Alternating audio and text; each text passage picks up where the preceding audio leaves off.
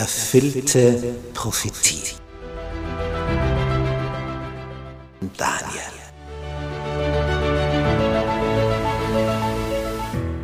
Wir studieren das Thema erfüllte Prophetie anhand des Propheten Daniel. Ein hochinteressanter Prophet, der vor 2600 Jahren gelebt hat, den Großteil seines Lebens in Babylonien im heutigen Irak verbracht hat, dort als Ausländer aufgestiegen ist in höchste staatliche Positionen und dem Herrscher eine Kenntnis über den wahren Gott, den Schöpfer des Himmels und der Erde vermittelt hat.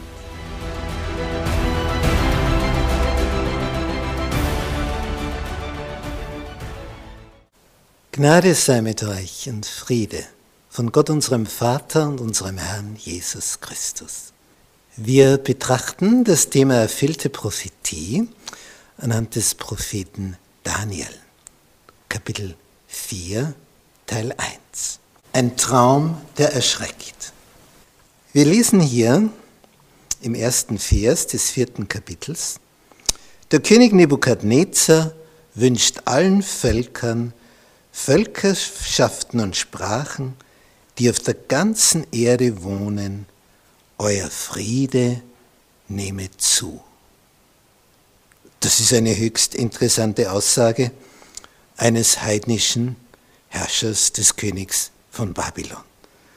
Allen Völkern und Sprachen wünscht er, euer Friede nehme zu. Das Lukas-Evangelium berichtet, dass in der Nacht, wo Jesus geboren wurde, Hirten auf dem Felde waren, denen ein Engel und dann eine ganze Engelschar erschien. Und diese Engel hatten eine Botschaft. Ehre sei Gott in der Höhe und Friede auf Erden. Und da sehen wir schon die Reihenfolge. Dort, wo Gott geehrt wird, ist die Folge Frieden auf Erden.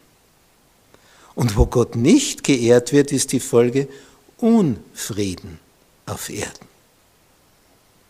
Es kommt auf die Reihenfolge drauf an. Ehre sei Gott in der Höhe und diese Ehre wird ihm geraubt. Er wird als Schöpfer nicht mehr gelehrt. Vom Kindergarten bis zur Universität wird gesagt, es war ein Urknall. Es hat geknallt und als Folge ist das alles entstanden. Und dass es Gott geschaffen hat, das hörst du nirgendwo mehr. Es wird ihm also die Ehre geraubt und darum haben wir keinen Frieden. Ehre sei Gott in der Höhe. Und dann folgt Friede auf Erden. Und hier wünscht dieser König Nebukadnezar allen Völkern, allen Sprachen, Friede nehme zu. Der, der soll mehr werden. Das soll sich also verbessern. Und dann sagt er, und, und das ist umso verwunderlicher, was da im nächsten Vers steht, es hat mir gefallen, die Zeichen und Wunder zu verkünden, die der höchste Gott an mir getan hat. Das ist umwerfend. Ein heidnischer König sagt, er möchte die Zeichen und Wunder verkünden, die der Höchste, nämlich Gott im Himmel, an ihm getan hat. Wow, da muss was geschehen sein. Und er fährt fort, wie groß sind seine Zeichen, wie gewaltig seine Wunder. Sein Reich ist ein ewiges Reich und seine Herrschaft währt von Geschlecht zu Geschlecht. Hier wird also eine Erkenntnis vorgestellt und dann wird erzählt, wie es zu dieser Erkenntnis gekommen ist. Es wird also das Endergebnis präsentiert. Er preist Gott für die Zeichen und Wunder, die er an ihm getan hat. Und dann erklärt er, wie es dazu gekommen ist. Und das ist Daniel, viertes Kapitel. Jetzt schreibt er, ich, Nebukadnezar, lebte sorglos in meinem Haus und glücklich in meinem Palast.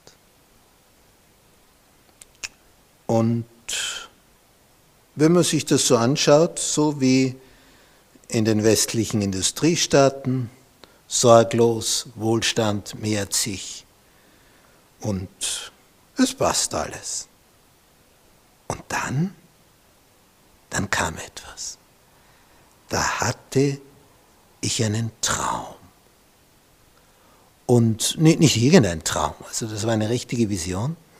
Da hatte ich einen Traum, der mich erschreckte.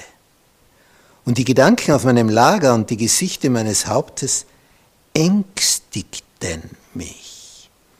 Was waren wir in Kapitel 2 gelesen? Er konnte nicht mehr schlafen. Jetzt ist er geängstigt. Was war das für ein Traum?